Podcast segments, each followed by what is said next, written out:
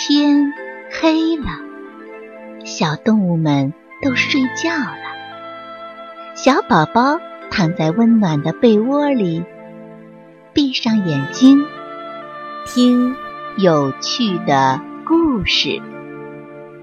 宝贝，晚安。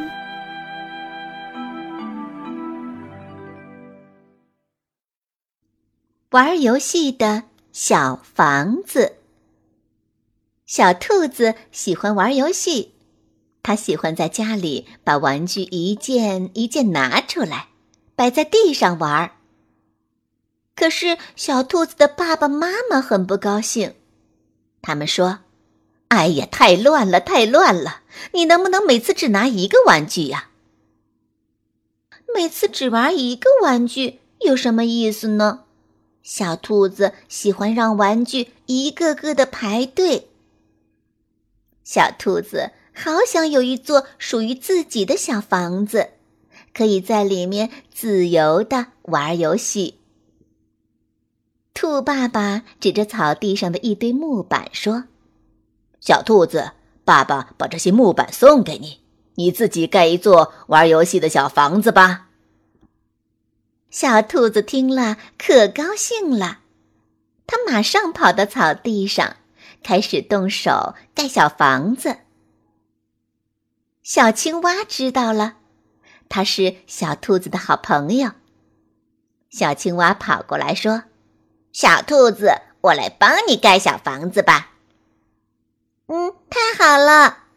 小兔子高兴地说：“我要把房子盖得大大的，我们一起在里面玩游戏吧。”小青蛙听了可高兴呢，嘿呦嘿呦，小兔子和小青蛙一起盖小房子。小猪看见了，它跑过来问：“小兔子、小青蛙，你们在干什么呀？”小兔子和小青蛙说：“我们要盖一座玩游戏的小房子。”这些木板太重了，小猪说：“我来帮你们吧。”它是一只很热心的小猪，力气也很大。有了小猪的帮忙，干活的速度可就快多了。小猪拿着一块大木板说：“哎呦，这块木板上有很大的洞，该扔掉它吗？”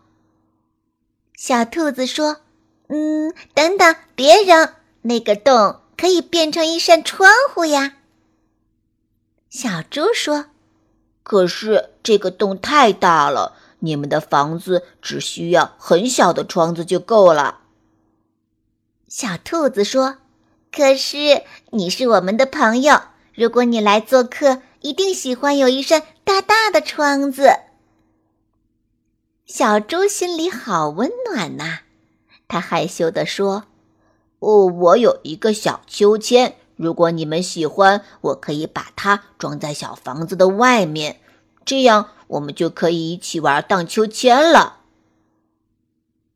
太阳快落山了，小兔子的妈妈来找小兔子，她吃惊地说：“哎呦，你们真的在盖小房子呀？”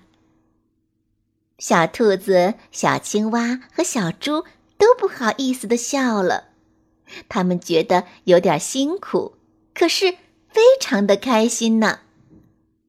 明天、后天还有大后天，好朋友们一起继续加油干吧！玩游戏的小房子一定会盖得很坚固、很有趣呢。